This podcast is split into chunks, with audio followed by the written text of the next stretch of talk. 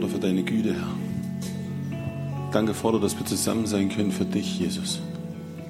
Dass du uns zusammengeführt hast hier und jetzt, Herr. Jesus, ich bin so dankbar, dass, dass es nicht unsere Taten sind, die die Tür geöffnet haben zum Vater, sondern du ganz allein. Wer an dich glaubt, hat das Leben, Herr. So bitte ich dich, dass du uns das immer wieder bewusst machst, dass es nicht unsere Taten sind, ob sie gut oder schlecht sind, sondern dass deine Gnade ist, die du am Kreuz uns gegeben hast. Ich bitte dich, Herr, mach die Wahrheit in unserem Herzen groß.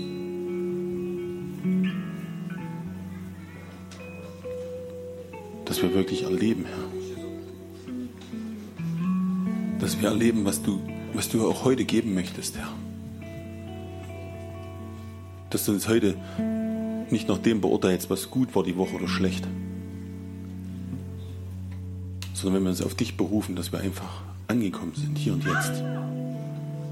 Und so bitte ich dich, Jesus, dass du uns im Geist und im Feuer wirklich immer weiter taufst, Herr, dass wir wirklich immer mehr von diesen Geistesdingen erleben, Herr, dass wir wirklich mit deiner Liebe gefüllt sind und gleichzeitig aber auch mit deiner Kraft, Herr.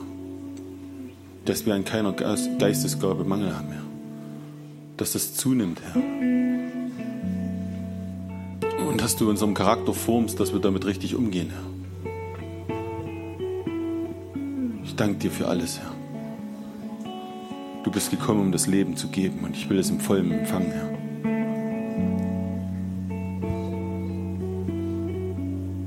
Du siehst die Zeiten, wie sie sind, Herr, und wir sollen nicht erschrecken. Du hast alles vorhergesagt und ich bin dankbar dafür, dass wir es wissen, Herr. Ich bin froh, dass in die Zeit, wenn sie finster wird, dein Licht immer heller scheinen wird, Herr. Und ich bitte dich, dass du uns darauf vorbereitest, Herr, dass wir dieses Licht auch in uns wirklich tragen, Herr. Hilf, dass wir wirklich nicht stehen bleiben, Herr. Hilf, dass wir nicht alt werden, Herr.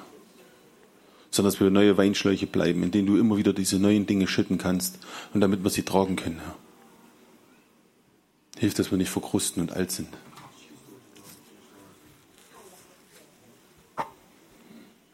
Lass uns geistig immer frisch bleiben, Herr. Und gieß immer wieder neu aus, gieß immer wieder neu aus. Für jeden, der es braucht, immer wieder, Herr. Und lass in uns wirklich den Geist sein, Herr. Diese Quelle, dieses geschüttelte, gerüttelte und überfließende Maus, Herr. Ich bitte dich, dass, keine, dass keiner Mangel hat, Herr. Hilf, dass wir von den Dingen wegschauen, Herr, die uns nur belasten.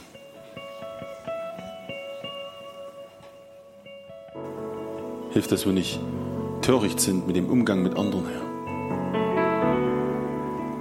Lass deinen Segen wirklich fallen für jeden hier, Herr. Fang uns auf in den Tiefen, Herr.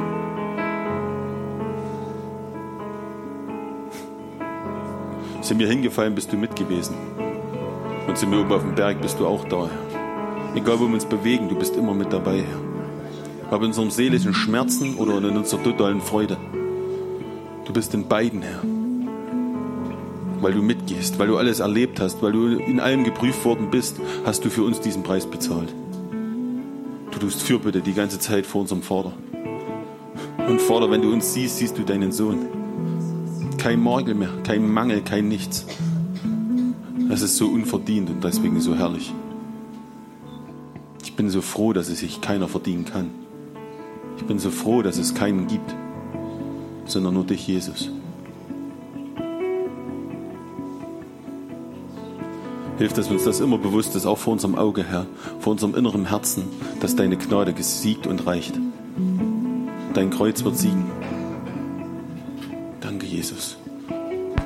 Ich bin so froh, dass du eines Tages wiederkehren wirst und dass es reich aufrichten wirst, Herr. Und ich bitte, dass, dass wir unserem Herzen uns darauf freuen werden, Herr. Dass jeder von uns eine, eine innere Freude empfangen wird, Herr, dass du wiederkommst.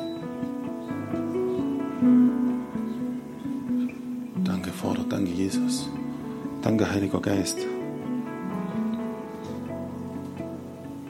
Da ist noch so viel mehr, Herr.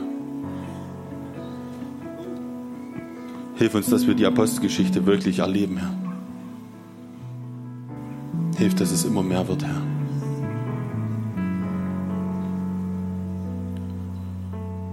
Und hilf, dass wir deine Gemeinde jetzt im Hier und Jetzt bauen, Herr. Dass du uns Ideen gibst, wie du sie bauen möchtest. Und dass wir dabei nicht ein, einrasten, verkrusten oder sonst was, Herr. Hilf, dass wir geistgeleitet durch die Welt gehen, Herr. Mit offenen Augen, von Geist geöffnet, um zu sehen, wo wir Dinge tun können oder nicht. Bewahre uns davor, unsere Perlen vor die Säule zu schmeißen, aber gleichzeitig verschwenderisch mit deiner Liebe zu sein, Herr. Hilf, dass wir diesen Gleichgewicht irgendwie zustande bekommen, Herr.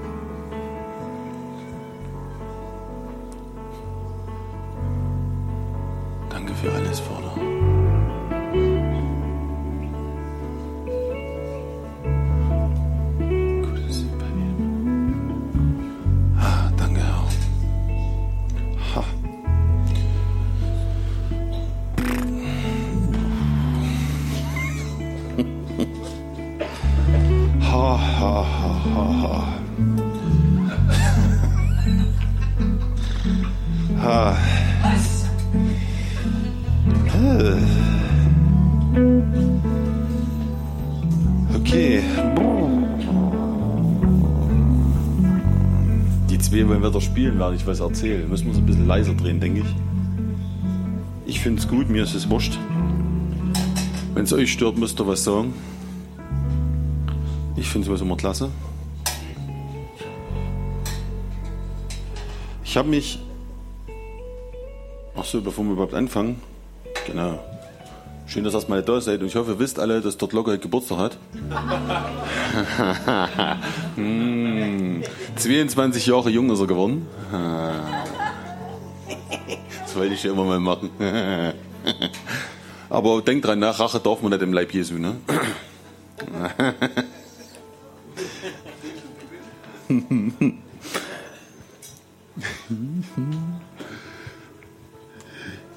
Jedenfalls habe ich die Woche mich mit ein bisschen was beschäftigt. Dann wollte ich einfach teilhaben. Mal gucken, wo es hingeht, mal gucken, wie lang es geht, keine Ahnung.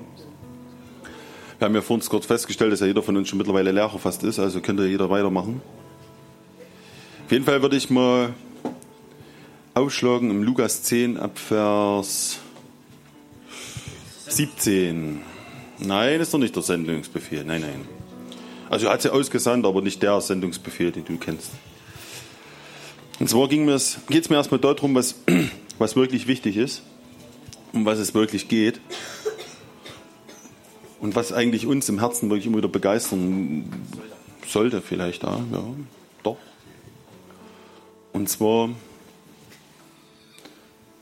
okay, ähm, ich lese mal vor und dann steigen wir mal ein.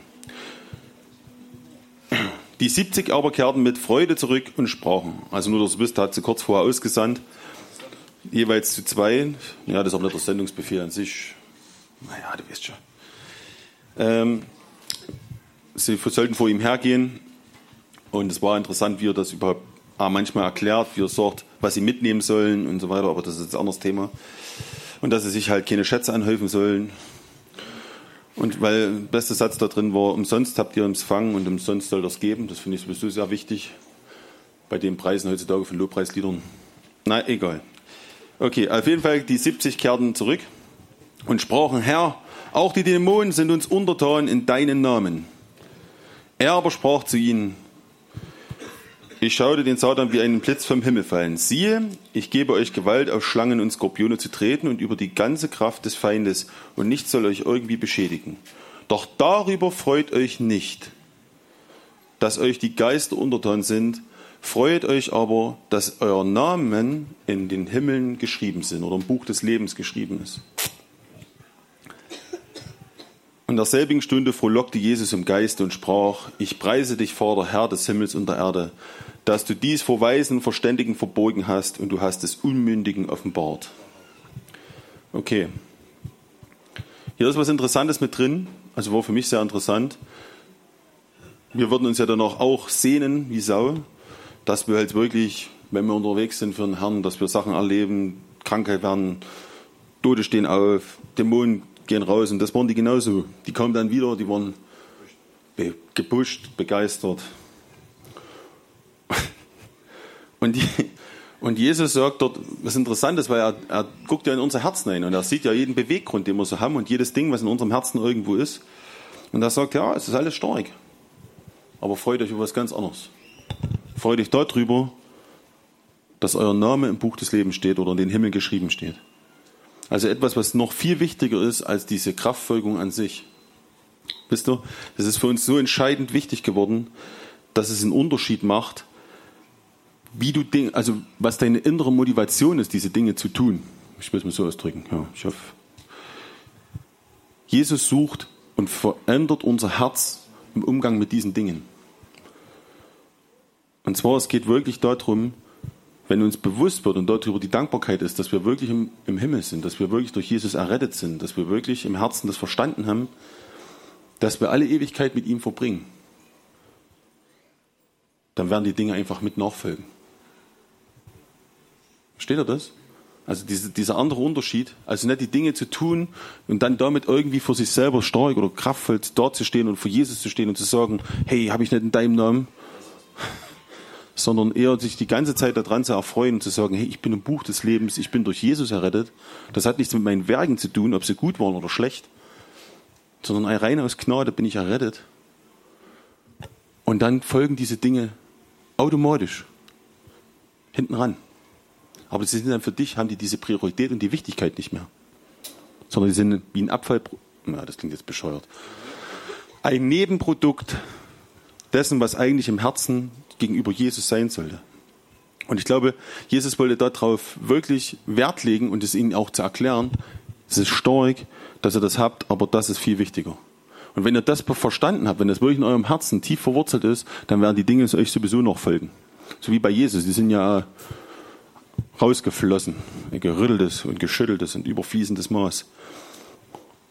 Und da bin ich dem Vater durch Jesus wirklich so dankbar, dass er wirklich ein, ein, Werk vollbracht hat in unserem Herzen. Und an diesem Werk arbeitet er ununterbrochen. Wir müssen uns das immer wieder vorstellen, dass wir, ich meine, ich habe da schon oft drüber gesprochen, dass er ein Werk in uns vollbringt. Und ab einem gewissen Punkt können wir mit unserer Kraft her, aus unserer Kraft heraus dieses Werk nicht vollenden. Es gibt Leute, die sind charakterlich sehr stark, die können mit vielen Dingen brechen. Wenn sie zum Beispiel Jünger Jesu wären und dann hören sie auf mit Rauchen und die sind ja charakterlich sehr stark. Die hätten es auch geschafft, wenn sie nicht Jünger Jesu wären. Mein Vater zum Beispiel, der raucht unheimlich gern. Aber wenn er halt merkt, er hat keine Lust mehr, dann hört er einfach schlagartig auf, obwohl der zwei Schachteln am Tag qualmen kann. Der kann das. Und es gibt solche Charakterstärken. Das Problem ist bloß, dass man dann, wenn man Jesus nicht hat, sehr stolz darüber wird, wenn man solche Dinge tut. Also man tut das eine und fällt auf der anderen Seite vom Pferd wieder runter. Weil mein Vater kann zum Beispiel nicht verstehen, dass jemand sich nicht unter Kontrolle haben kann. Das ist für den nicht nachvollziehbar. Das sagt dann immer, das ist doch ganz leicht, muss man doch bringen. Was haben die da für Probleme? Und ich habe halt verstanden, wo ich dann, ich wollte zum Beispiel nie aufhören mit Rauchen, bei mir hat das Werk Jesus gemacht und es war ein schönes Werk. Das erste Mal war nur durch Gebet, es war wunderbar. Also viele Geschenke. Aber wenn es dann um meinen Charakter geht, um die Dinge, die ich wirklich bin, geprägt, erzogen, was auch immer, und Jesus spricht dann da rein und du merkst, das passt nicht. Ich muss das ändern und du versuchst es so krampfhaft an dir, dann scheiterst du. Und das ist auch gut so. Weil ich glaube, dass es nicht geht weil dort kommt dann wirklich die Kraft von oben und das funktioniert über, ein, das ist auch etwas, was nicht so schnell geht. Das geht nicht durch ein Gebet, das geht halt nicht einfach weg. Ich kann nicht von einem Moment auf den nächsten äh, demütig sein oder äh, geschweige denn Geduld haben oder irgendwelche Dinge haben, wo der Herr sagt, das wäre gut, wenn ihr dort im Geist einfach so seid. Friedvoll, fröhlich. Die ganzen Dinge, das sind Charaktersachen, die kann man nicht einfach produzieren und sagen, ab jetzt bin ich fröhlich jeden Tag oder ab jetzt bin ich friedvoll oder ab jetzt bin ich äh, geduldig. Herr, schenkt mir Geduld, aber plötzlich.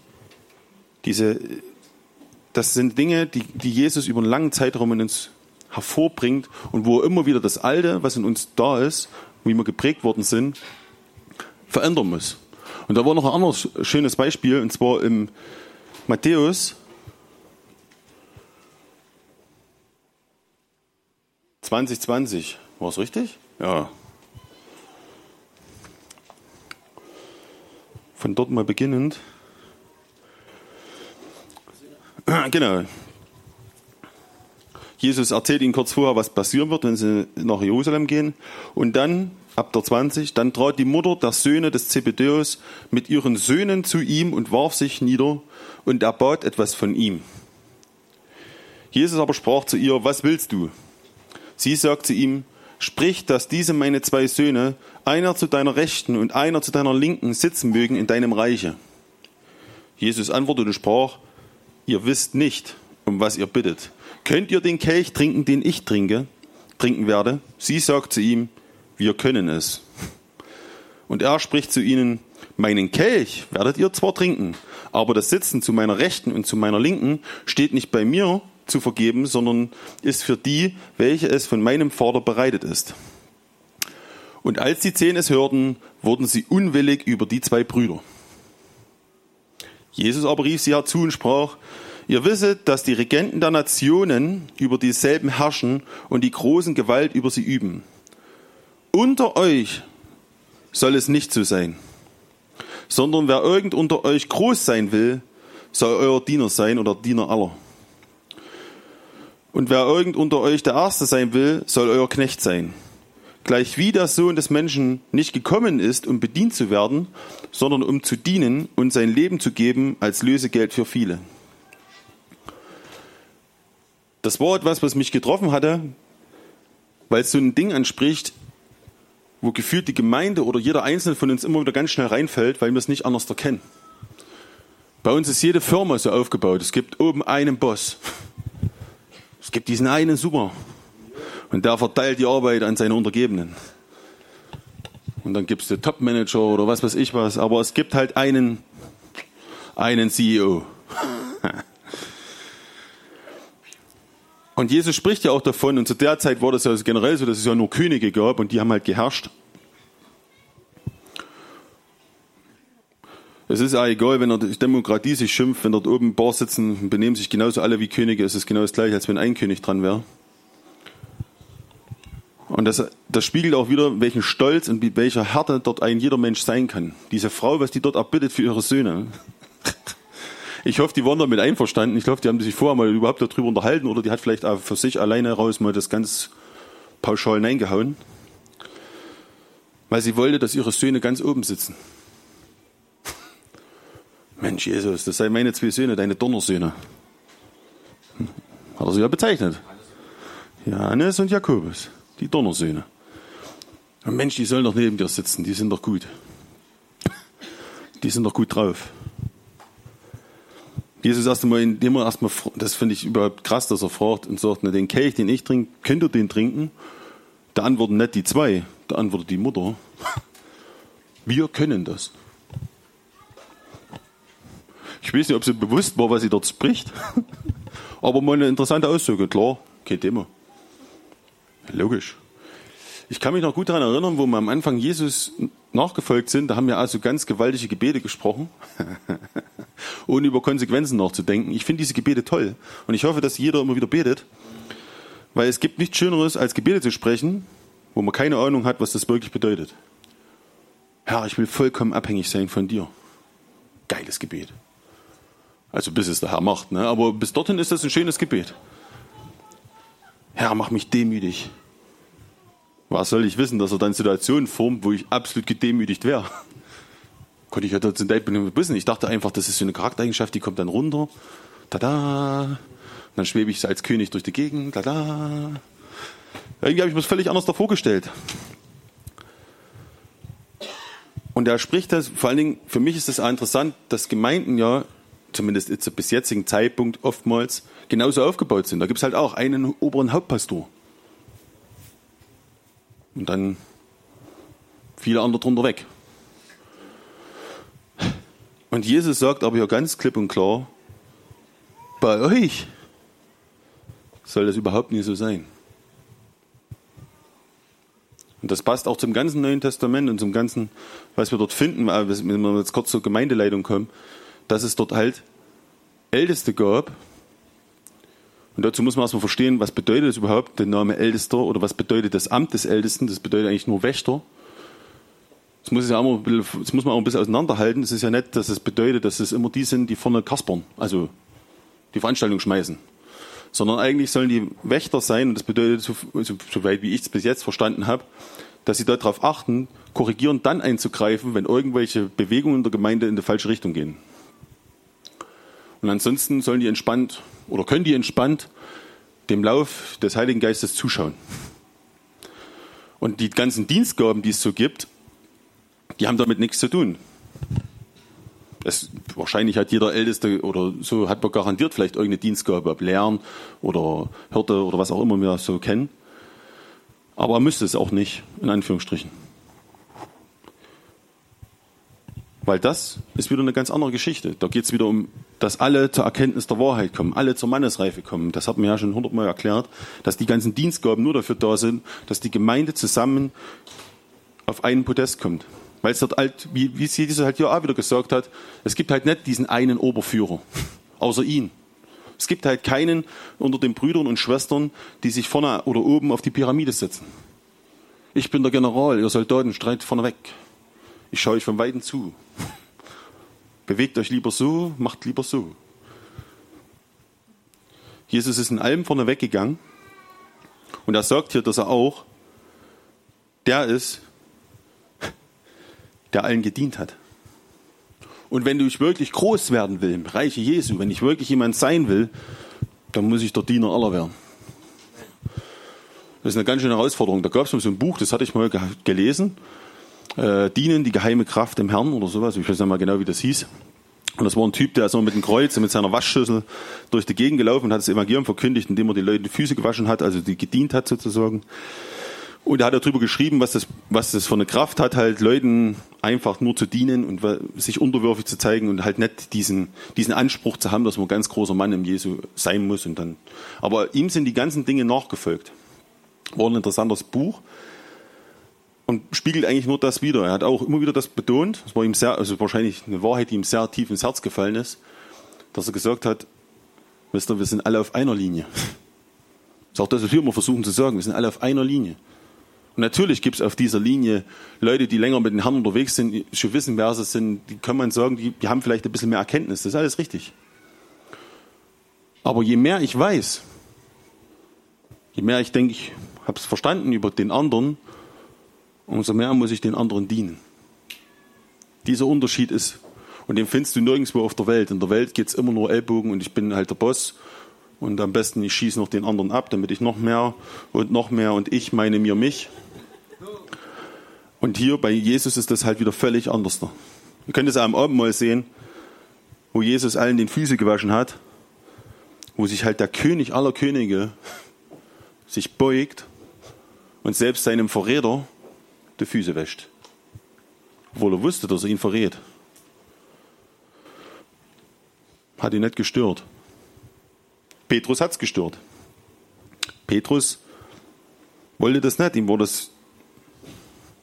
Kann man das vorstellen, wenn du dann die Realität verstanden hast, dass es der Sohn Gottes ist und dass es der versprochene Messias ist und der Retter und der ganze krasse Zeug, der König der Juden ist, und da wäscht er dir die Füße alleine schon aus dem Gedanken heraus. Stellt euch jetzt vor, der Merkel setzt sich jetzt hierher und wäscht euch die Füße.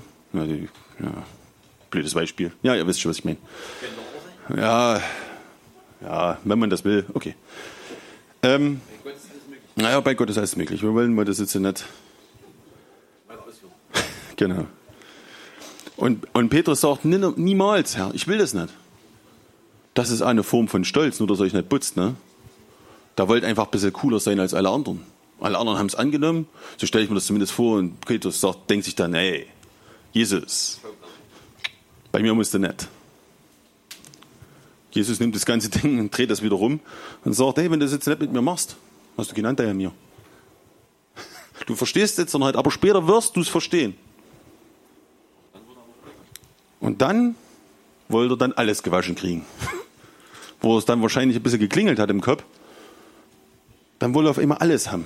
Hat auch kein anderer Jünger gesagt, aber er wollte gleich alles. Also dann Herr, dann Kopfwand, was, alles, was geht. Und er sagt, hey, diejenigen, die schon, das ging ja dann auch darum, dass du, wenn du Jesus angenommen hast, kannst du nicht nochmal, brauchst du dieses Bad nicht wieder. Auch interessant, dort beim Einmal kommt das nämlich auch vor. Diejenigen, die schon gebadet haben, müssen nicht noch einmal. Es waren maximal noch die Füße dreckig vom Laufen in der Welt. Das ist ein interessantes Bild. Ihr braucht das sozusagen nicht nochmal das Vollbad, weil ihr habt mich schon angenommen. Ihr habt es schon verstanden, dass ich der, der Sohn Gottes bin. Ihr braucht das nicht noch einmal annehmen, ihr braucht das nicht noch einmal alles zu erkennen. Ihr habt dies einmal erkannt und dies genügt. Eure Füße werden maximal wieder dreckig im Laufen in der Welt. Und dafür halt das Fußwaschen. Fand ich ein interessantes Bild. Und wo ich immer wieder merke, dass Jesus und die Gemeinde völlig anders da aufbaut, als was wir bis jetzt so kannten und wir immer wieder dagegen ankämpfen müssen, gegen diese Neigung, so zu agieren wie die Welt. Das ist eine innere Neigung. Ich meine, das ist ja logisch. Wir haben das tagtäglich um uns. Weil jeder, der auf Arbeit geht, kennt das. Wie Arbeitskollegen untereinander sind. Jeder kennt's. Jeder, der Kontakt mit Menschen hat. Sagen wir es mal einfach so. Selbst im Leib Jesu ist dieses Ellbogengesellschaft. Ich habe es leider auch schon mitbekommen, dass es selbst dort unter Brüdern und Schwestern um Rang, Namen, Dienste. Hey, die Liste ist lang. Und überprüft euch mal selber, wie es geht. Wenn dann es heißt, dass dieser eine, den du richtig geil findest, entweder der Lehrer, den du deine Lerner mal hörst, oder dieser eine Superprediger oder dieser eine Heiler oder dieser eine, und dann fährst du dorthin. Du musst dorthin. Und es kann gut möglich sein, ja. Das, ist halt, das Gute ist halt, oder sagen wir es mal so, der Vater nutzt jeden Kanal, um uns zu segnen. Und das, was wir glauben, ist der Türöffner. Aber das heißt noch lange nicht, dass das der beste Weg ist. Das heißt noch lange nicht, dass das der einzige Weg ist. Das ist halt nur das, was ich gerade glauben kann. Das müssen wir verstehen. Weil es ist nichts Schlimmes daran, wenn jetzt zum Beispiel hier jemand ist und der sucht oder hat noch irgendein Ding mit sich selber, hört, dass dieser, was weiß ich, dieser eine Prophet oder die eine Prophetin irgendwo ist und sagt, ich muss dorthin, ich muss dorthin, hat er dieses innerliche Drängen, ich muss dahin, ich muss dahin. Machen. Haut rein. Alles gut. Wisst ihr? Aber eigentlich, wenn man es ganz genau nimmt, bräuchte es nicht. Wenn wir wirklich weiter wachsen im Herrn, brauchst du das nicht. Das ist nicht mal nötig, weil du das, weil du das selber hören wirst, weil du das selber empfangen kannst, weil du das selber vom Heiligen Geist hören wirst. Und das ist auch das, wo der Vater mit uns hin will. Damit wir unabhängig werden und kein Menschenkult verfallen, sondern dass wir wirklich vom Geist Gottes dieses Ding bekommen.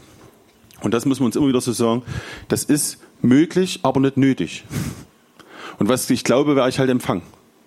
Dieser Glaube ist so ein Schlüssel. Weißt du, Jesus hat immer, hat gesagt, weißt du, hat es an nichts gebunden. Wenn ihr zu diesem Berg sagt, steh auf, wirf dich ins Meer und ihr habt Glauben wie ein Senfkorn, dann wird das geschehen. Er bindet es ja nicht an seinen Namen. Ist euch das mal aufgefallen? Es hat mit, mit Jesu Namen, müsst ihr das sagen, oder sonst was. Es hat damit nichts zu tun. Es hat was mit deinem einzigen Glauben zu tun. Und so ist es in allen Bereichen. Und das können wir auch alle beobachten. Macht mir hinten vielleicht das Licht bitte an. Mach mal einer Licht. Das können wir in allem beobachten und das sieht man auch, wie die Entwicklung, ich meine, kann man so schauen in der Kirchengeschichte oder in der Gemeindegeschichte oder im Leib Jesu. Jede Zeile hatte ihre bestimmte Bedeutung für bestimmte Wahrheiten und viele Dinge. Wir gucken jetzt zurück und sagen, ist alles ganz klar. Aber zu bestimmten Zeitpunkten gab es nicht mehr als Kenntnis, als was da war. Ich habe mich oft mit Leuten unterhalten und die haben lustigste Sachen gemacht. Ob sie jetzt den Nägel irgendwie auf Bergen hineinschlagen, weil sie geglaubt haben, da bringt's was, oder man betet auf den höheren Berg als alle anderen in dem Land und dann segnet man das Land und dann ist das besser, weil man auf dem Zugspitze war, statt bloß auf dem Fichtelberg oder was weiß ich was. Was man halt glaubt, tut man. Ich habe halt nur gemerkt, wenn man selbst reflektiert lebt, dann muss man dann nachher auf die Frucht auch schauen für mich ist so ein Paradebeispiel, ich will das jetzt nicht verurteilen, kann jeder machen, wer will, aber dieser Bußgang, wo sie jetzt mittlerweile anfangen, äh, wo sie in jedem KZ waren und für alles Buße getan haben, was im Dritten Reich geschehen ist. Ich habe zum Herrn mal irgendwann gesagt, hey, das hat doch vor mir schon jede Gemeinde gemacht. Ab wann ist es dem mal gut? Müssen wir das jetzt jede, muss jede entstehende Gemeinde den Prozess irgendwann mal durchmachen und dann sagen, jawohl, Herr, jetzt machen wir erstmal hier stellvertretend fürs, für die damalige Zeit. Ist für mich echt eine Frage gewesen. Und ich glaube, dass jeder dort an einem Prozess kommt, weil es ja so wichtig ist und dringlich ist. Und jeder möchte ja eigentlich, dass diese, dass diese Erweckung, von der immer alle reden, die dann global durch die ganze Welt geht, oder zumindest erstmal in unserem Land oder in unserer Region, dass das, dass das entsteht, weil wir uns das wünschen. Ist ja logisch. Wir haben uns ja das selber erfahren, wie gut es ist, Jesus anzunehmen als seinen Herrn. Und so wünsche ich mir das ja für jeden anderen auch. Und dann denkt man so halt, wenn man das dann gesprochen hat oder wenn man dann dort Buße getan hat, dann bricht das auf. Hey, das machen die schon sehr, sehr lang. Und wo keine KZs mehr übrig waren, laufen sie jetzt die Wege ab. Aber reflektierend müssten sie mal zurückschauen, wie lange sie es jetzt schon machen und es ist nichts passiert. Es kommt keine Erweckung. Es ist hart. Ich weiß, schön weitermachen. Ich, wegen mir, pff, jeden noch seinen Glauben halt. Aber ich will ja mit dir nur sagen, es gibt vielleicht Dinge, wo Jesus den Wert gar nicht dort hineinlegt, aber die viel Wert in uns aufnehmen können.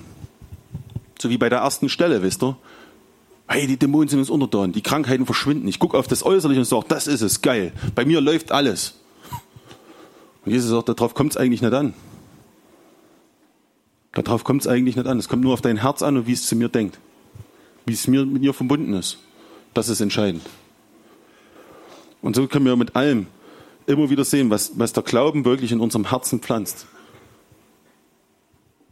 Und positiv wie negativ. Und jeder von uns hat schon irgendein Buch gelesen, wurde noch gehypt von diesem Buch. Oder diese eine Predigt. Und hat gedacht, wenn ich das alle jetzt hören in der Gemeinde und alle die Wahrheit ergriffen haben, so wie ich, dann sind alle auf dem Level und dann läuft der Leuten hier. Habe ich früher auch gedacht, da wurde Gemeinde noch ein bisschen kleiner. Dann habe ich das Buch natürlich weitergereicht und habe immer gedacht, wenn der das jetzt liest, dann erkennt er das wie ich, dann läuft's. Wenn ich dann gefragt habe, hat er ganz andere Sachen gesagt, als ich gedacht habe. Und ich habe gedacht so bei mir, meine Herren, und dann habe ich gesagt, hast du die Stelle nicht gelesen? Ja, ja. Ist dir da das nicht das und das aufgefallen? Ja, ja. Das begeistert dich nicht? Nö, nö. Und dann denken sie, hä? Mann, na, da braucht noch ein Wingel, habe ich dann damals immer gedacht. Bis dann auf meinem Level ist, braucht noch ein bisschen, gelle? Und genau diese Sachen sind es, die den Leib eigentlich immer zum Zerstören bringen. Und das ist das, was wir uns wirklich immer wieder sagen müssen. Sobald wir wieder anfangen, wie die Welt zu bauen, brauchen wir uns nicht wundern, dass das Ding zerbricht. Und ich weiß, alles hat seine Zeit. Und wenn ich halt zum Beispiel das nie hinterfrage, wenn ich in einer Gemeinde groß wäre, wo es immer diesen Hauptpastor gibt, und ich werde das nie hinterfragen, wäre ich auch Hauptpastor, wenn ich die Chance habe. Weil ich immer denke, das ist ganz normal.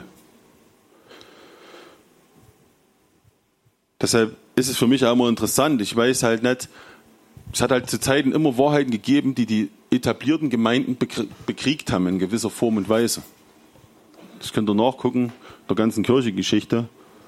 Aber wo zum ersten Mal die Täufer, die Wiedertäufer aufgestanden sind, haben die etablierten Gemeinden angefangen zu schießen gegen die und haben gesagt, nein, ihr seid Wiedertäufer, ihr seid alle sterben, ihr kommt alle in die Hölle.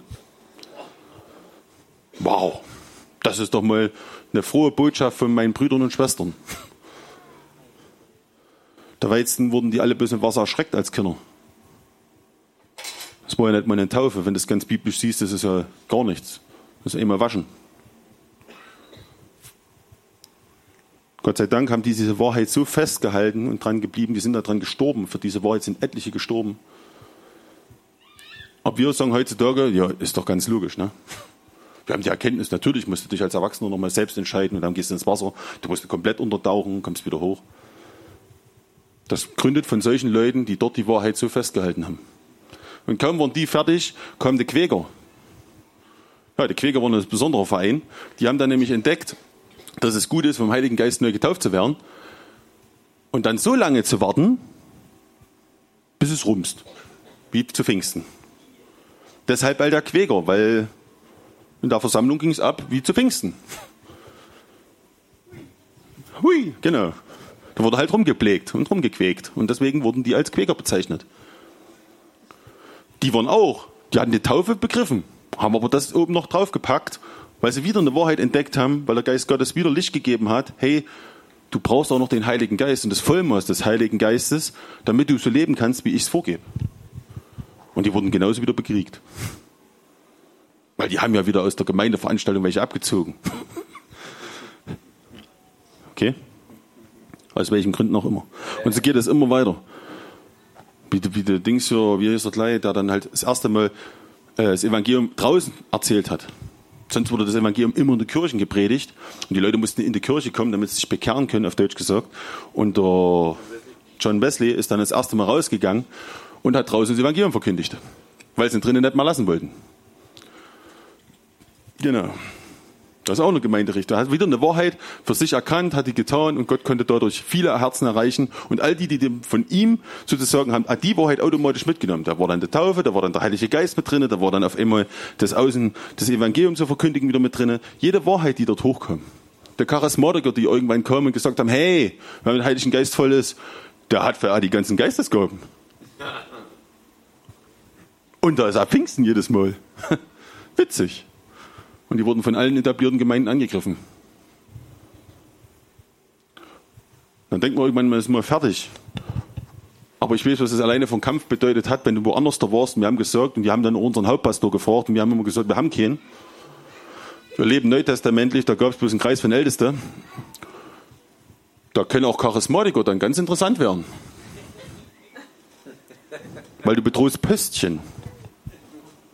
Weil wenn die Wahrheit ja groß wird, sind Pöstchen weg. Ich, sage das jetzt ein bisschen überspitzt, vielleicht ist es bei manchen im Herzen gar nicht so, aber für mich ist das manchmal so gefühlt, wenn du das gesagt hast und du hast dann auf immer bei dem anderen so ein gewisse behalt's für dich Gefühl gehabt. So. Erzähl's ja nicht zu vielen. Für mich ist das sowieso sehr schwer, weil das war für mich so eine tiefe Wahrheit, wenn du, ich bin ja wirklich in einer Atheistenfamilie groß geworden und wo ich mich bekehrt habe und ich das Wort gelesen habe, ganz unverblümt, war für mich nie die Frage, wie die Taufe richtig funktioniert oder wie das mit dem Heiligen Geist ist. Das war für mich nie eine Frage, das war ganz klar. Und ich habe auch nie verstanden, wie man einen Hauptpastor in der Kirche haben kann, weil ich das nicht gelesen habe. Für mich war das nicht verständlich. Warum, für was die? Jesus ist das Haupt. Und alles andere sind Kollegen, Brüder und Schwestern. Aber warum werden die Wahrheit immer wieder bekämpft? Warum? Also es muss also andere Gründe haben. Und das ist halt auch schwierig, weil jeder will ja auch seine, die er kennt oder für die er verantwortlich sich fühlt, wie ein Ältester oder ein Pastor oder was auch immer, da will die ja schützen. Ich tue dir ja nicht mal was Böses unterstellen, sondern will die Herde bewahren vor der falschen Lehre.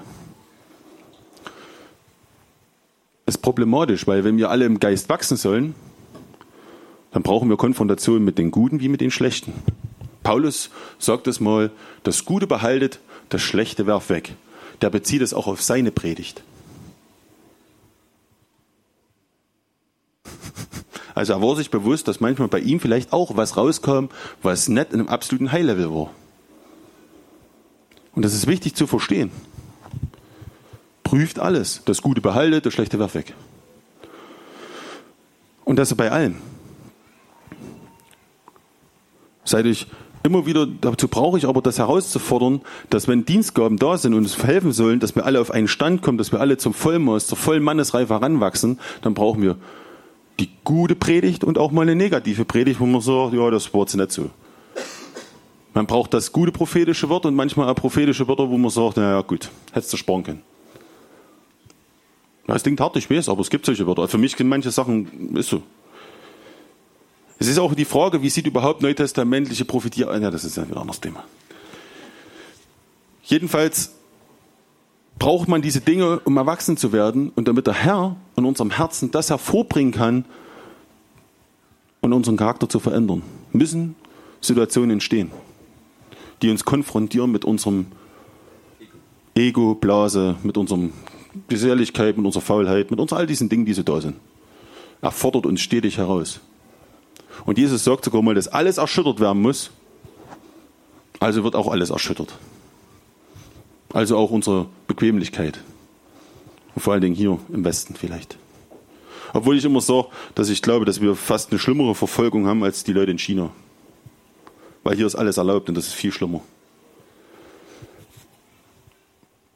Also macht euch dessen klar, Jesus möchte unser Herz verändern richtig verändern zu, zu ihm hin, ihm gleichgestaltet. Er ist der Erste unter vielen Brüdern. Heißt das jetzt, dass wir dann alle gleich ticken? Alle gleich aussehen? Natürlich nicht. Gott liebt Gott sei Dank die Vielfalt. Bin ich Gott sehr dankbar dafür.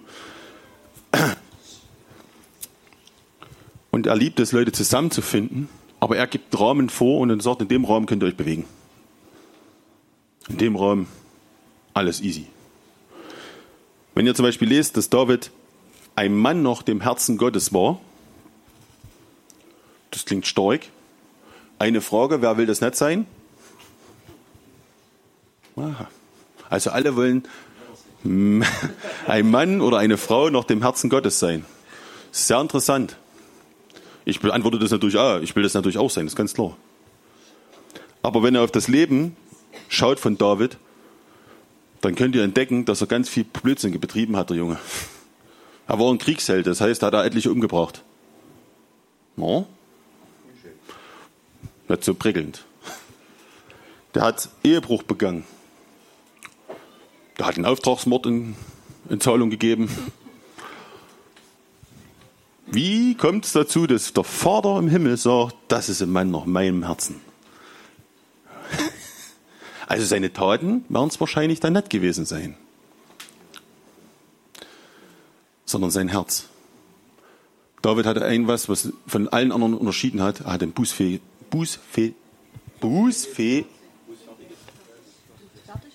ein bußfertiges Herz. Bußfähiges Herz. Jetzt haben sie rausgekriegt, das, ne? Ja, das wäre gut.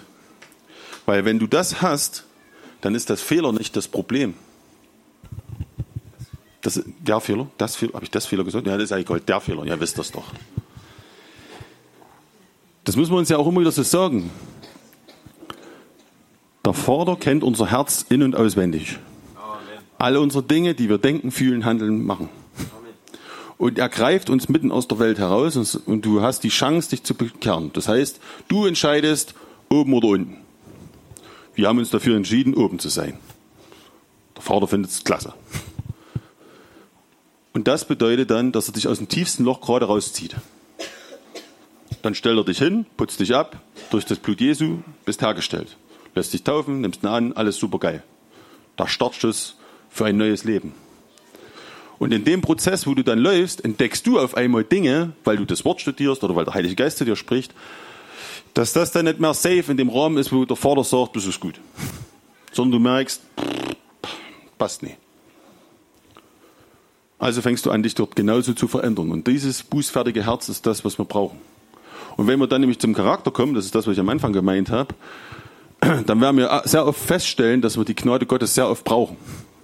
Weil wir oft verstoßen. Und da steht aber nirgendwo, dass es da bloß einen bestimmten Ticker gibt. Und wenn der voll ist, dann hast du halt die Arschkarte wieder gezogen. Davon hat Jesus nie geredet. Und der Vater auch nicht. Solange du im Herzen immer wieder zu ihm kommst und für das sagst, Vater, vergib mir, ich weiß, wie die Woche wieder war und gefühlt mache ich die schon seit ich Christ bin, jede Woche den gleichen Mist. Aber ich will jetzt, hier und jetzt, ich möchte dich heute erleben. In diesem Moment, da muss ich das glauben und dann wird es mir werden. Und das ist so wichtig zu verstehen, dass es halt nicht dann die negativen Sachen sind, wo dann der Vater sagt, mm, also ich würde schon gerne in die Gemeinde ein bisschen mehr kommen, aber nun, es gibt nur drei Jahre hin. Ne? Ich kann nicht. Das ist Quark. Das ist eine Lüge. Das ist halt das, wie ich vom Vater denke. Das ist das, wie ich vom Vater sehe. Das ist das, wie ich es bis jetzt vielleicht von meinem leiblichen Vater oder was auch immer ich nehme, um dieses Bild des Gottvaters zusammenzubasteln. Und ich glaube nicht der Wahrheit. Jesus ist zu dem Sünder gegangen, genau. Ich habe schon oft gesagt, wisst ihr, wenn ihr dann hier steht, und passiert mir ja genauso, wisst ihr, wie oft ich in, in äh, Sünde gefallen bin, indem ich mal wieder ein Porno geschaut habe oder selbst befriedigt habe. Und dann stelle ich mich Samstag hierher und will predigen. Und der erste Gedanke, der mir dann kommt, ist, wie kannst du nur? Das geht doch gar nicht. Und dann muss ich die Wahrheit vor mir halten und sagen, nee, das hat dann mit meiner Leistung doch nichts zu tun. Danke, Jesus, für deine Gnade, dass du für mich gestorben bist. Es tut mir leid, was ich gemacht habe. Aber das, was du mir die Woche aufs Herz gegeben hast, das will ich heute rauslassen. Weil ich glaube, das war von dir. Und dann spürst du, wenn du da Glauben drin hast, wirst du merken, du bist frei. Wenn das dann die ganze Zeit in deinen Kopf wirbelt, dann musst du daran arbeiten, dass du noch die Wahrheit nicht erkannt hast. dass du immer noch ein verkehrtes Bild hast, dass du immer noch an deine Leistung denkst. Als wenn Gott die Leistung bezahlt. Mit was willst du denn die Schlechtigkeit aufwiegen? Das muss mir mal einer erklären. Ich kann es nicht mehr. Wo mir bewusst geworden ist, dass ich meine schlechten Taten nicht mehr aufwiegen kann durch gute Taten, bin ich daran fast zerbrochen. Ich habe Ehebruch begangen dreimal. Was rettet mich noch? Welche guten Tat hat mich denn gerettet? Ja, ja, das ist ein guter Ansatz, man soll das nicht mehr tun. Das ist erstmal prinzipiell richtig. Das sagt die Frau.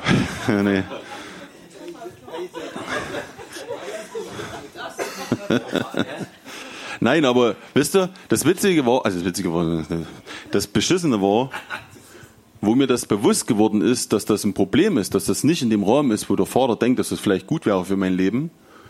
Weil in der Welt, wo ich vorher war, war das völlig in Ordnung. Mein Vater hat mir gratuliert, wenn ich meine Frau an den Arm hatte. Dann sagt der Mensch, du guter Gang, stoß dann richtig die Hörner ab, bevor du dich bindest. Da war die Ehe, danach ist alles vorbei. Das war das Bild der Ehe. Für meinen Vater. Hat sich auch geändert. Super. Jetzt aber die, wisst ihr, und jetzt ist mir das passiert, es wurde mir bewusst, hey, das funktioniert nicht, wenn du Jesus nachfolgst, kannst du deiner Frau nicht ständig das Ding nachwürgen. Dann bin ich zerbrochen, dort weh.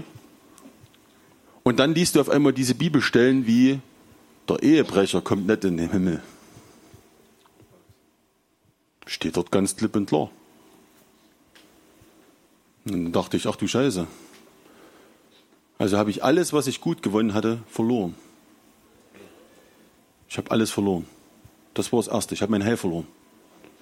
Und wenn du dich da auf diesen Gedankenspirale reinlässt, gehst du in ein Loch. Und glaub mir, so leicht kommst du da nicht raus. Jeder, der denkt, dass er noch im Ehebruch mal fix dann wieder hergestellt ist, das ist ein Prozess. Es dauert sehr lang. Und für mich war es ein sehr langer Prozess, weil ich da immer wieder dort reingefallen bin. Immer wenn mir so ein bisschen besser ging, habe ich immer an die Sünde gedacht. Und da war ich wieder ganz klein. Immer wenn ich dachte, jetzt kann ich von Herrn wieder was machen, kommt dieser Gedanke hoch, hey, du kannst gar nichts mehr machen, weil du hast eigentlich alles versorgt. Ich habe mich gefühlt, wie ich besser beim Luther-Film kommt das so vor, wo sich Luther vor die Güsten dorthin wirft, so voll auf sein Gesicht.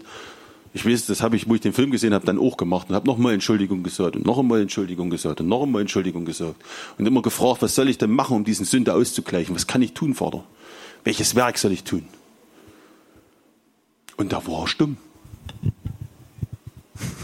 kein Wort. War eine schreckliche Zeit. Und dann hat eine, ein einziger Gedanke, ein einziger Moment, hat der Vater genutzt mit einem einzigen Gedanken, um mich aus diesem Loch endlich rauszuholen. Aber erst, wo ich verstanden habe, ich kann es selber nicht. Solange wie ich gestruggelt habe, solange wie ich wollte, aus meiner Kraft heraus ging gar nichts. Es ging eine Zeit lang gut, du hast dich bemüht, du hast dich befleißigt und dann hast du außerdem Porno geguckt, bum, bum, bum, bum, bum zusammengebrochen. Du hast bemüht, du hast dich befleißigt, Beispiel auf Folge 7, dann hast du auf Arbeit irgendjemand angelogen, bum, bum, bum, bum, bum, zusammengebrochen. Und immer kommt dann gleich alles. Und immer wieder kommt er. Und dann ist nämlich der Feuer, dann ist nämlich auf einmal der Teufel da, der dich ständig anklagt und das Schlimme ist, er hat recht. Das ist ja nicht mal gelogen, was er sagt. Das ist ja das Tolle an der Sünde, ne? die verführt dich zur Sünde und dann klagt sie sich an. Und sie hat recht. Du bist unwürdig, du durftest nicht mehr an den Reich Himmel. Ist alles richtig. Außer diese eine Wahrheit, die du dann entdecken musst, dass Jesus für deine Sünde gestorben ist. Auch für den Ehebrecher. Auch für diesen Ehebrecher ist er gestorben. Und er ist für mich genauso dafür gestorben, dass ich da wieder aufstehen kann, aus diesem Loch rauskommen und endlich begreife, hey, Jesus liebt mich. Und ich habe dann zu Jesus gesagt, ich habe verstanden dann, ich sagte, Herr, ich weiß, ich kann dir nichts mehr anbieten, was das reparieren kann. Ich kann dir jetzt im Gegenzug nicht irgendwas Tolles. Ich habe 20.000 Leute jetzt zum Hang gebracht. Reicht das? Ich habe 10 Ave Maria gesprochen. Reicht das? Ja, das ist ein doofes Beispiel. Wie komme ich jetzt dort drauf? Das ist ja verrückt. Ach, weil ich jetzt an die Katholiken gedacht habe. Verrückt. das machen die doch, glaube ich, wenn die irgendwie Scheiß gebaut haben. Ne? Das ist geil. Ähm, das kann dich nicht retten, sondern es ist das ehrliche Bekennen, die Selbstreflexion und dann vom Vorder zu gehen und zu sagen, Herr, ich habe nichts anderes, ich brauche dich. Und wo ich das gemacht habe, dass ich verstanden habe, ich, ich habe nichts mehr. Ich stehe hier ganz alleine da, ich habe ich hab nichts mehr. Meine Frau kann mir da auch nicht helfen. Die konnte mich lieben, wie sie wollte. Es ging nicht mehr. Ich habe mich ja selbst nicht mehr geliebt. Es ging nicht mehr. Du bist auf Nullpunkt. Ich habe überlegt, ob ich dann alles abbreche und einfach in der Welt zurück. Scheißegal. Ist ja eh egal. Habe ich alles verloren. Du, durch dein Wissen hast du dich selbst verurteilt. Weil du weißt ja alles. Du kennst dich ja. Du hast doch die Bibel studiert. Du bist doch ganz clever. Und dann einmal stehst du dann da und Gott zerbricht dich. Er hat mich getroffen im besten Moment. Das ist bis heute mein Lieblingsmoment, weil ich dann endlich verstanden hatte, dass es nicht meine Leistung ist, sondern seine Gnade. Und ich habe nichts anzubieten. Ich habe dann für mich den Spruch so im Kopf gehabt, also wenn ich noch sterbe, dann funktioniert ein Kreuz entweder oder ich habe echte Arschkarte gezogen. Weil dann mache ich woanders da auf. Ist ja logisch, was habe ich denn anzubieten? Es gibt nichts. Also wenn wir das verstehen, dass wir nicht irgendwas tun können, was die Sünde repariert, außer dass wir sie bekennen und in Jesu Namen Vergebung bitten. Und dann sagt die Bibel, und das ist nämlich die Wahrheit, er wirft sie hinter sich ins Meer. Er schaut sie nie wieder an. Nie wieder. Wir schauen sie immer wieder an. Durch unser Wissen, durch unser Verstand. Aber nicht, nicht das, was Jesus in seiner Wahrheit gesagt hat. Ich habe schon mal gesagt, der Vers, der mich damals so getroffen hat, war halt dieser berühmte Vers, den fast jeder redet bei einer Hochzeit, das Ding der Liebe. Und ich konnte ihn eigentlich nicht mehr hören, weil er mich so genervt hat. Und da drin kommt dieser eine Stück vor, die Liebe glaubt alles. Und dieser Satz war, der mich da rausgeholt hat. Meine Vergebung, die Liebe glaubt alles. Sie glaubt's.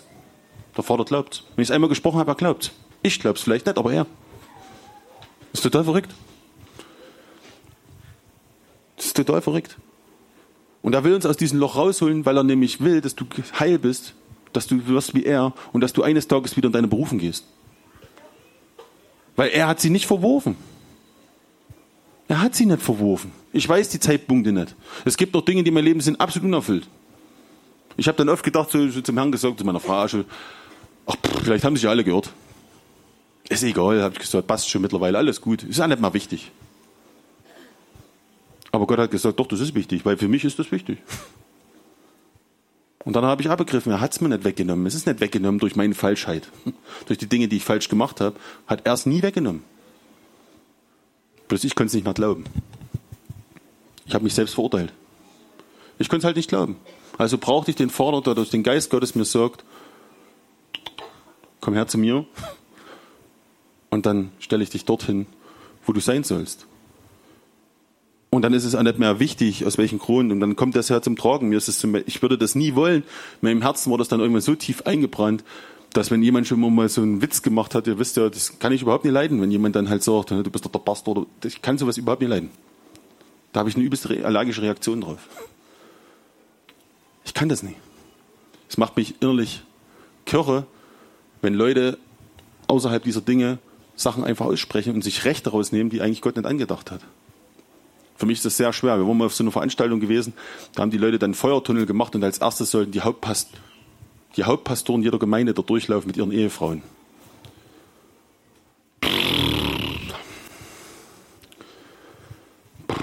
Ich kann euch nicht sagen, was da in meinem Inneren los war, wie mich das innerlich, ich will mich jetzt nicht über die erheben, darum geht es jetzt nicht. Einfach nur, was, ich will es nur erklären, wie es für mich gefühlt hat. Ne? Es hat jetzt nichts damit, jeder Dorf, ich hoffe, die kommen alle zur Erkenntnis der Wahrheit, keine Frage.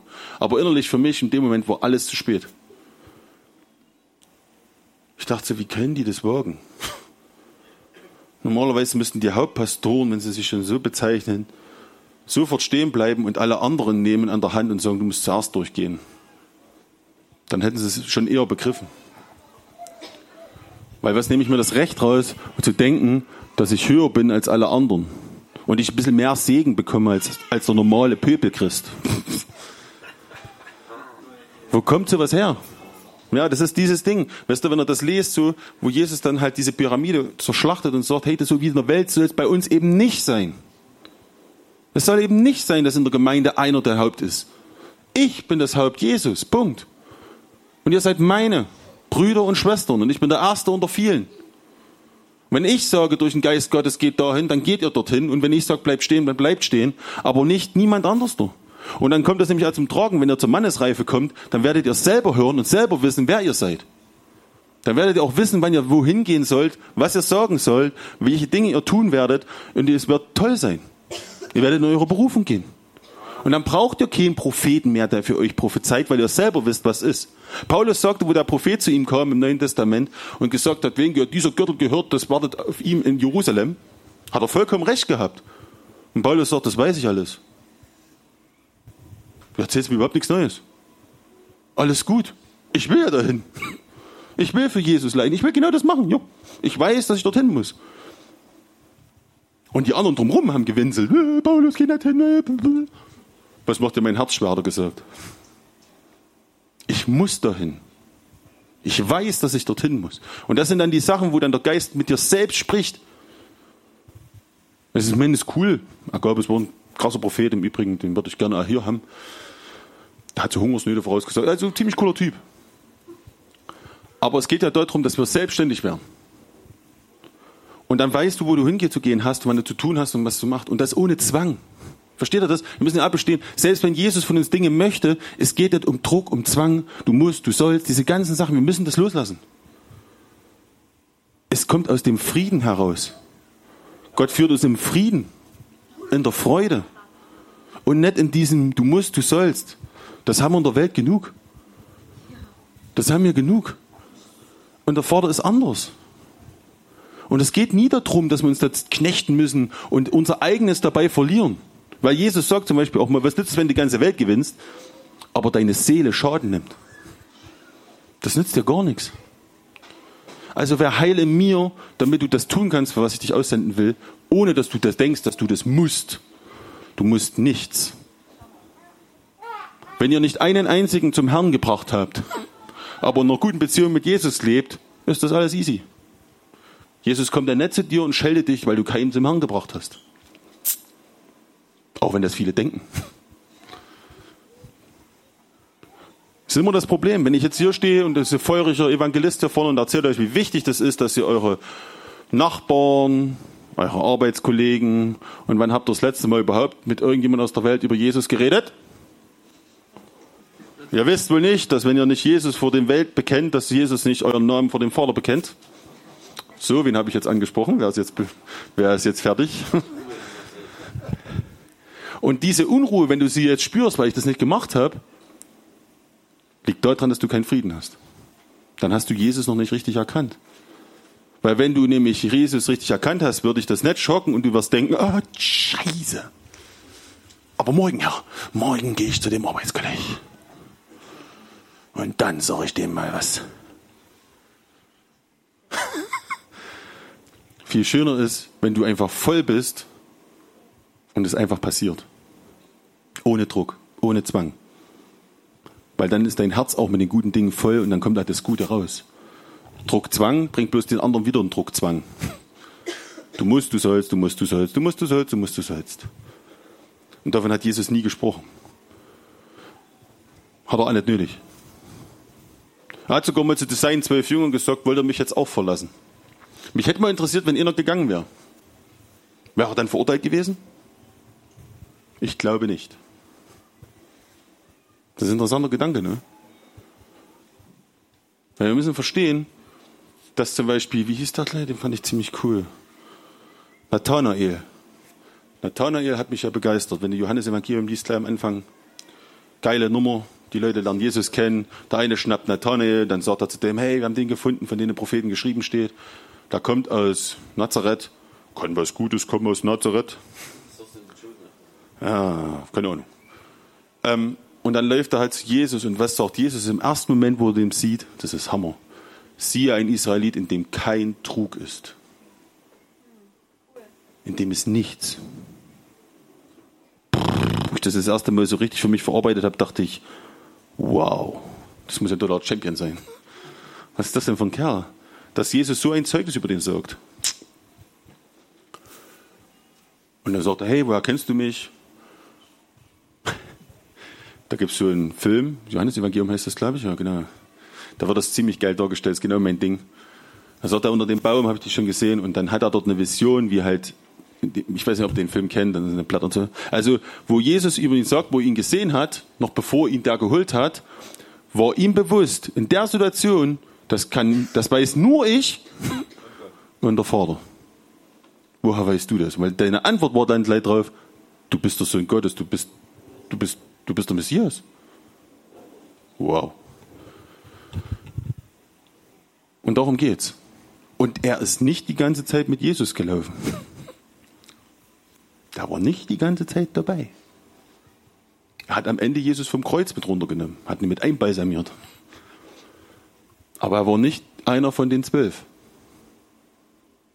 Und an dem Zeitpunkt, wo in der, in der Dings alle verlassen haben, außer die zwölf, war auch wenn da Nathanael dabei und hat ihn auch mit verlassen. Ist mir mal dann bewusst geworden, war irgendwann noch in langer Zeit. Ich bin jetzt 23 Jahre im Herrn, irgendwann wird ihm sowas bewusst. Und das fand ich stark. Ich finde es stark, dass, dass, dass die Bibel schonungslos ist mit, unserem, mit den Fehlern von den Leuten, aber auch wie sie da rausgekommen sind. Und genauso geht es ja uns. Unsere Fehler sind vielleicht eine andere, wir sind in einer anderen Zeit, das sind halt andere Dinge. Die hatten halt damals noch kein Internet. Die hatten damals solche Probleme nicht. Aber die mussten vielleicht durchgängig arbeiten. Keine Ahnung. Die hatten andere Sorgen. Wie Jesus hat gesagt hat, jede Zeit hat ihren Übel. Aber es ging darum, dass sie ihm nachgefolgt sind und den Frieden, den sie empfangen haben, dann auch freiwillig weitergegeben haben.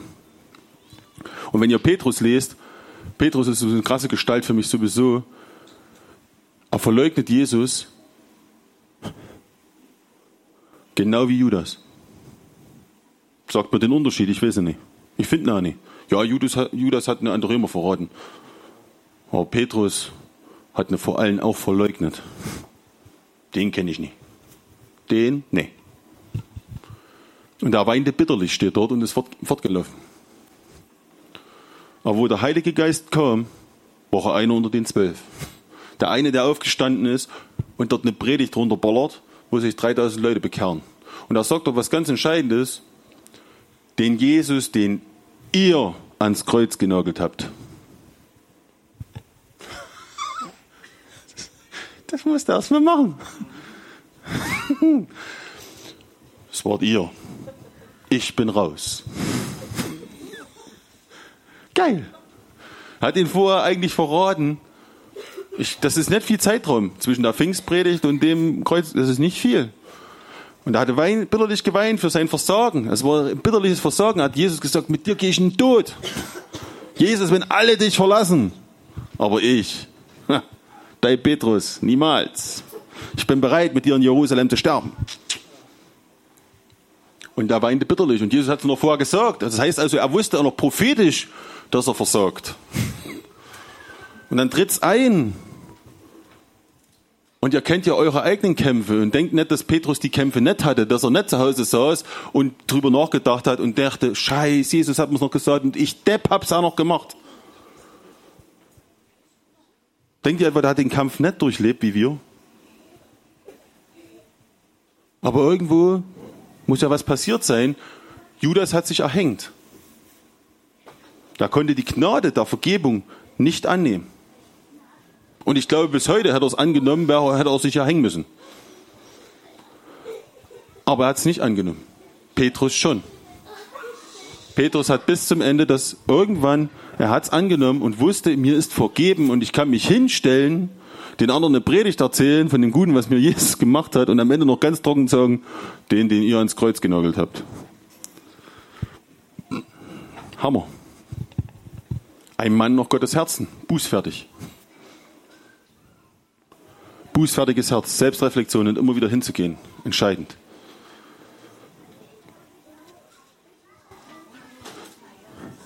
Darum bitte ich euch, lasst die Wahrheiten wirklich immer wieder in euer Herz fallen und erneuert wirklich oder bittet den Heiligen Geist wirklich darum, euren Sinn dort immer wieder zu erneuern. Das muss ich mich auch ständig, dass wir nicht wieder in diese Leistungsgesellschaft der Welt zurückgehen dass wir dort nicht zurückgehen. Wir sind ein Unterschied. Und ich glaube, wenn, wenn ich hoffe und bete immer noch dafür, dass irgendwann das so sichtbar wird für die Welt. Wenn Jesus sagt, dass eines Tages die Welt erkennen wird an der Liebe, die ihr untereinander habt, dass ihr meine Jünger seid, dann wird die Welt das eines Tages genauso erkennen. Jesus lügt nicht. Und vielleicht haben wir dieses Level noch nicht. Vielleicht haben wir mal dran gekratzt und das war eine super Zeit, eine gute Zeit, aber es glaube ich, noch nicht das Level. Das ist es noch nicht. Deshalb bin ich noch voller Eifer und freue mich auf die neuen Dinge, die Jesus noch tun will, weil sie müssen kommen, weil Jesus möchte, dass die Welt auch ihn erkennt. Und da muss ich nicht jeden Hype nachlaufen, das spielt überhaupt keine Rolle. Wenn ich weiß, wer ich bin, brauche ich das nicht. Ich muss jetzt nicht in die USA fliegen, wo dort jetzt gerade irgendwo irgendwas abgeht, das interessiert mich gerade überhaupt nicht. Nicht, weil ich die nicht schätze, nicht, weil ich das nicht gut finde, sondern weil ich es nicht muss. Ich habe innerlich Frieden drüber, ich brauche da nicht hinfahren. Muss ich wirklich nicht. Versteht ihr das? Diese Freiheit müssen wir haben. Es ist eine Freiheit im Herrn zu sagen Ja und Nein, ohne zu verurteilt zu werden. Ohne dass man denkt, jetzt habe ich nicht auf die Stimme Gottes reagiert, ich bin schwer verurteilt. Wenn du es heute nicht sagst, glaub mir, der Herr hat eine andere Quelle. Es ist gar kein Thema. Wir müssen dieses loslassen, zu denken, nur wenn ich das jetzt mache, wenn ich nicht auf diesen Impuls reagiere, dann wird, oh Gott, dann bricht die Welt sofort zusammen. Der Vater hat viel Übung seit vielen, vielen tausend Jahren mit uns Menschen. Und ich glaube, er weiß um unsere Stärken und um unsere Schwächen. Und wir haben Jesus als unseren Fürbitter vor ihm, der immer wieder für uns diese Fürbitte leistet. Und wenn der Vater uns anschaut, er durch Jesu Brille sieht uns und fertig. Und da sind wir perfekt und angenommen. Und was Schöne ist ja, und das ist das, was Jesus gesagt hat, ihr werdet den Tod nicht schmecken. Ihr werdet ihn nicht mal sehen, ihr werdet nicht die Hand schütteln, das heißt nicht, leg auf zu dem, nix. Die Welt schon, deswegen hat sie Angst davor. Jede Religion, hat davor Angst zu sterben, weil sie genau wissen, weil sie nicht wissen, weil sie nicht, weil die Waagschale halt nie passt. Gibt es halt Leute, die sprengen sich lieber in der Luft, weil das da heißt, das wäre eine Abkürzung. Und dann warten 77 Jungfrauen auf dich im Paradies. Daran weiß ich, dass es ein Mann geschrieben hat.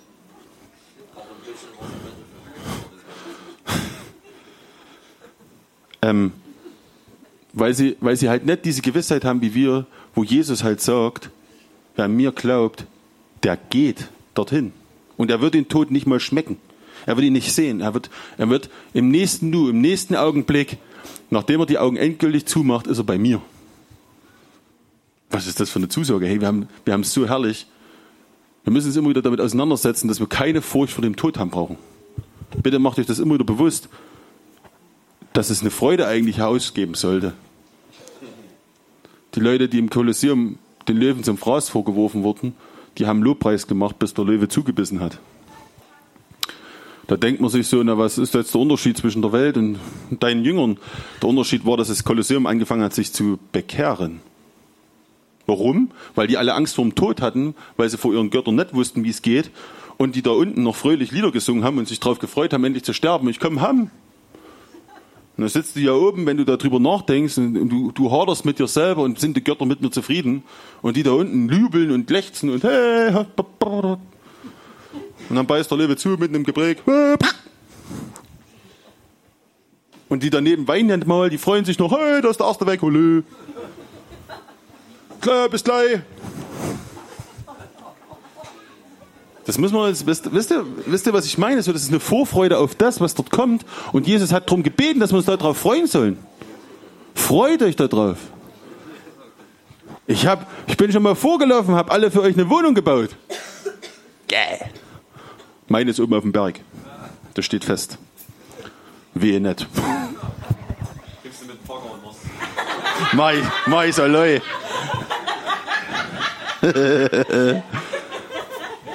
Aber wisst ihr, das, darauf sollten wir uns freuen. Mister, Mister, ich wollte dich immer wieder sagen. Wir sind in Krankheiten, manche Leute haben Schmerzen, haben diese Dinge, haben jene Dinge und wir wünschen uns, dass sie so verteilt werden. Das wünsche ich mir auch.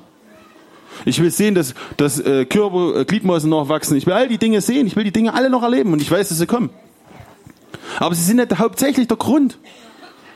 Zuerst geht es um Jesus und ich soll mich daran freuen, dass ich bei ihm bin, dass ich weiß, wenn ich morgen tut bin, oder heute oder nachher oder wie auch immer, dann mache ich meine Augen bei ihm auf und habe volle Freude. Barley, ihr habt ein Pech. Wehe einer betet, dass ich wiederkomme. Ich sag's noch einmal. Die Warnung meine ich ernst. Nee, nee, nee, nee, nee, du kriegst einen Arsch voll. Wer mich zurückholt aus der Herrlichkeit, der kriegt knallt eine. Eine rechts und links. Weil ich hau erst rechts zu, dann musst du mir deine Lingewange anbieten. Dann überprüfen wir das mal. wie christlich du schon bist. Nee, wirklich, ich wünsche mir das so sehr. Ihr wisst gar nicht, was das in meinem Inneren ausgelöst hat, nachdem ich mich bekehrt hatte und ich wusste, ich werde die ganze Ewigkeit bei diesem einen Vater verbringen, der mich unter den ganzen Milliarden Menschen gesehen hat, mich rausgerufen hat und zum ersten Mal mir gesagt hat, du bist voll wichtig. Ihr wisst nicht, was das in meinem Herzen ausgelöst hat. Ich könnte heute noch drüber weinen. Ich war Frontsänger von der Band, damit mich endlich alle sehen. Mich anjubeln, mich mal. Ich bin mal wichtig. Weil von meinen Eltern habe ich es nicht bekommen, von meinem Bruder habe ich es nicht bekommen, ich habe es von niemandem gekriegt. Überall war ich nur der Depp. Bis auf dem Bau. Biersäufer, Weiber noch Pfeifer. Blub. Das ganze Geschmallex, was ich mir ständig anhören musste. Und dann auf einmal kommt dieser, dieser Vater in mein Leben. Und ich sage zu ihm ja und er steht direkt neben mir und ich weiß, dass er genau neben mir steht und das, ist, das hat alles zerbrochen. Und dann sagt er noch zu mir, du bist wichtig. Da dachte ich so, hä? Warum? Du, du, dich habe ich gebraucht. Aber das sagt er nicht nur zu mir, das sagt er zu jedem Einzelnen, der hier gerade sitzt. Ich habe mich gefreut an dem Tag, wo ich dich errettet habe. Da war bei mir, da war beim Vater Party. Endlich bist du bei mir. Wer wagt denn, mich aus deiner Hand zu reißen? Weder Mächte noch Gewalten, weder Finsternis noch Hohes noch Tiefes, weder Zukünftiges noch Vergangenes noch Gegenwärtiges kann mich trennen von dieser Liebe Gottes. Und wenn wir das wissen, dann sind wir begeistert. Ich bin da wirklich, wie gesagt, wenn ich darüber nachdenke, kommen mir die Tränen, weil ich, ich habe es nicht begriffen, dass wirklich dieser super krasse Vater dort oben mich auserwählt hat für irgendwas. Hammer. Und ich werde eines Tages mit ihm jede Zeit verbringen. In von Ewigkeit zu Ewigkeit, wie lange immer das sein wird. Wird auf jeden Fall spektakulär. Und darauf freue ich mich wie Sau. Und deshalb verbiete ich mir den Wiederholungsgebet. Das verbiete ich. Ich schreibe es auch noch mal auf der Brust. Mit, mit Tattoo. Keine Wiederbelebung. Wer das macht, kriegt eine Schelle. Irgendwie sowas. Das käme auch geil. Wer das macht, kriegt eine Schelle. Das war eigentlich gut. Weil ich dann endlich mit ihm Zeit habe. Wenn es dann entgibt, auch so das Risiko gehe ich ein. Da kriegt eine Schelle. Da war eine, die sich wirklich gewaschen hat.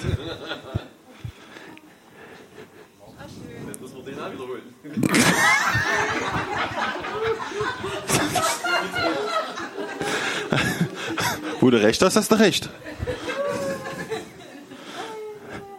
Ah. Weißt du, und so diese Freude, genau darum geht's. Lasst euch nicht trennen davon, egal was ihr heute gemacht habt und egal was die Woche war oder vom, vom Monat oder was weiß ich was. Lasst euch nicht einreden, dass es irgendetwas gibt, was euch trennt von dieser Liebe des Vaters. Geht vor dem Herrn, sagt, es tut mir leid, aber heute will ich dich wieder erleben. Vater, heute ist ein guter Tag. Eigentlich, dass ich mal der Heilige Geist wieder in meinem Herzen mittelt, was dass wir wieder Apostelgeschichte Pfingsten machen. Das ist heute ein guter Tag dafür, Herr. Da bin ich dafür. Und glaubt mir, er kommt genau dann. Weil wenn wir das wirklich wollen, wenn wir das begehren, würde er das genauso machen. Das sagt er wunderbar. Danke für dein Gebet, ich komme. Ich bin schon da. Also eigentlich, er wohnt ja sowieso schon in uns. Ja, okay. Ihr wisst, was ich meine. Aber das ist halt, wir müssen uns darauf einstellen, wisst ihr? Wenn wir darum beten, ah, komm runter, komm her, komm, mach mal du. Das ist ja nur für uns, dass wir uns darauf einstellen. Er ist sowieso schon da. Er ist immer da. Er war mit uns im Loch und er war mit uns im Berg. Er war überall mit uns. Also lasst euch wirklich von der Wahrheit zur Liebe und zum Frieden anreizen. Punkt. Ich denke, das reicht. Ne? Ha. Vater, ich danke dir einfach für die Zeit, die wir jetzt haben werden, Herr. Und ich will dich einfach auch bitten, dass dein Geist wirklich uns berührt und begeistert, Herr. Ich will dich bitten, dass wir wirklich, auch wenn wir Lobpreis, egal was wir für dich machen, Vater, dass wir das mit deiner Freude tun, mit, einer, mit einem wirklichen friedvollen Herzen, das den anderen höher achtet als sich selbst und das den anderen liebt, den wir vor Augen haben, damit wir auch den lieben können, den wir nicht sehen. Und dass ich bitte dich, dass wir das immer wieder in unserem Herzen verstehen, dass wir nicht einseitig denken, dass wir den anderen nicht höher achten und den anderen weniger achten, sondern dass wir wirklich alle gleich lieben, Herr. Dass du unser Herz dahin bewahrst und unser Herz dazu bringst, dass wir wirklich unsere Brüder und Schwestern einfach lieben. Damit wirklich dein Wort, was, was du gesagt hast, wirklich kommt, dass die Welt daran wirklich erkennt, dass wir deine Jünger sind, an der Liebe untereinander. Und nicht an dem, was wir uns untereinander oder wie, was, wo, wer, wann. Ich danke dir, dass du wirklich dieses ganze Weltsystem in deinem Reich nicht akzeptierst. Dafür bin ich so dankbar, Herr. Ich danke dir dafür, dass du das wirklich anders gestaltet hast, anders tust und dass wir daraus auch herausgefordert sind, dass wir sagen, okay Herr, so ist dein Plan und so will ich ihn auch tun. Und ich bitte dich, dass du mein Herz da drin veränderst. Wenn es noch nicht das Ganze erkannt hat, bitte ich dich, dass du es veränderst dass ich die Wahrheit nehmen kann, die Wahrheit tun kann und noch der Wahrheit leben kann. Und dass wirklich Frieden in meinem Herzen da ist und eine Begeisterung für das, was kommen wird. Eine Begeisterung dafür, Jesus, dass du im Himmel auf uns alle wartest. Dass wir als Abendmahl nochmal mit dir feiern werden. Wir werden begeistert beieinander sitzen. Und jeder darf aus seinem Leben berichten eine Wertschätzung und eine Liebe untereinander, die es hier vielleicht noch nicht gibt, aber bald geben kann. Dein Reich komme, Herr, wie im Himmel, so auch hier auf Erden. Und so sitzen wir heute hier vor weil wir genau das brauchen. Jeder von uns braucht irgendwo Heilung. An Geist, Seele, Leib, es spielt keine Rolle. Jeder von uns braucht irgendwo Heilung. Und ich bitte dich, dass dein Geist dieses Werk tut. Dass Dinge, die wir bis jetzt noch nicht erlebt haben, du jetzt tust, Herr. Ich will Dinge sehen und ich will Dinge glauben, die wir jetzt noch nicht erlebt haben. Weil ich mich daran freue, dass ich im Buch des Lebens stehe. Und darum bitte ich dich, Herr, dass du jeden da berührst, Herr, dort, wo es braucht. Lass nicht zu, dass Krankheit uns abhält von dir, Herr. Lass nicht zu, dass wir es zu lange uns daran gewöhnt haben und damit leben wollen, Herr. Hilf, dass wir unserem Herzen dagegen immer wieder aufstehen und sagen, deine Wahrheit ist eine andere, ich möchte das andere. Ich weiß nicht, wie viel ein Senfkorn wirklich ist. Ich weiß, dass es wenig ist. Und ich bitte dich, dass wir genau diesen Punkt des Glaubens kriegen werden, dass wir wirklich das Glauben dieses Senfkornes haben für unsere eigenen Dinge und dann für den anderen, Herr. Dass die Berge sich bei mir selbst und dann bei einem anderen bewegen werden, Vater. Ich bitte dich in Jesu Namen. Denn ich möchte, dass ich heil bin. Ich möchte, dass du wirklich unsere ganzen Körper reparierst, Herr.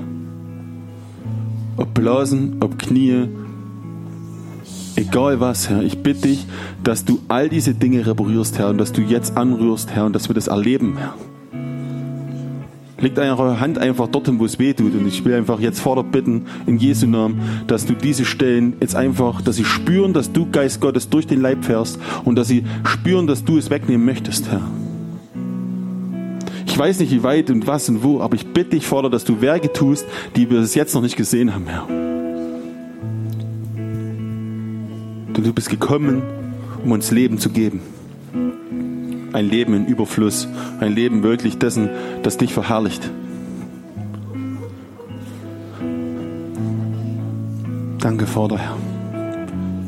Ich danke dir für alles, Herr.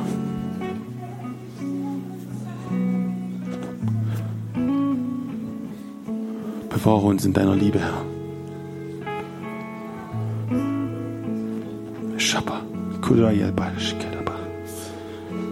Hua. Vater, danke, Herr.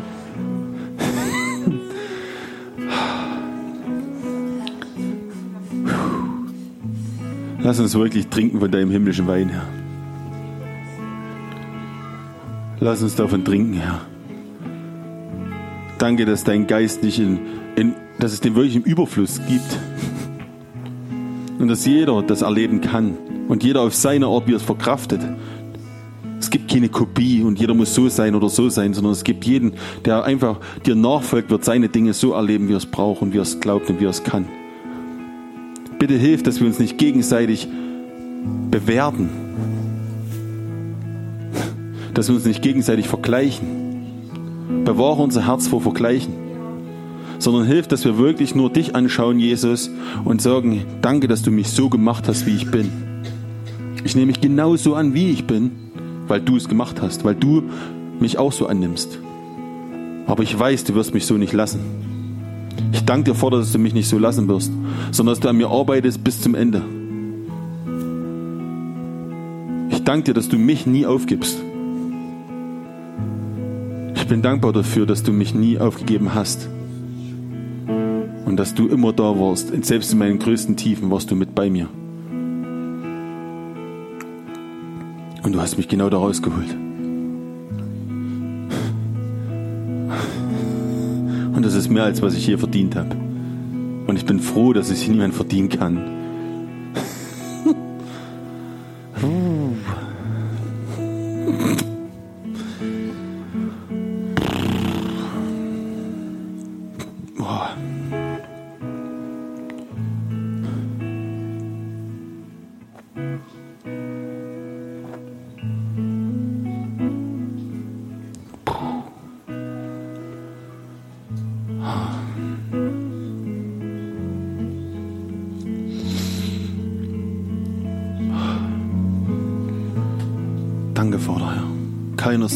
Ist zu jung, Herr.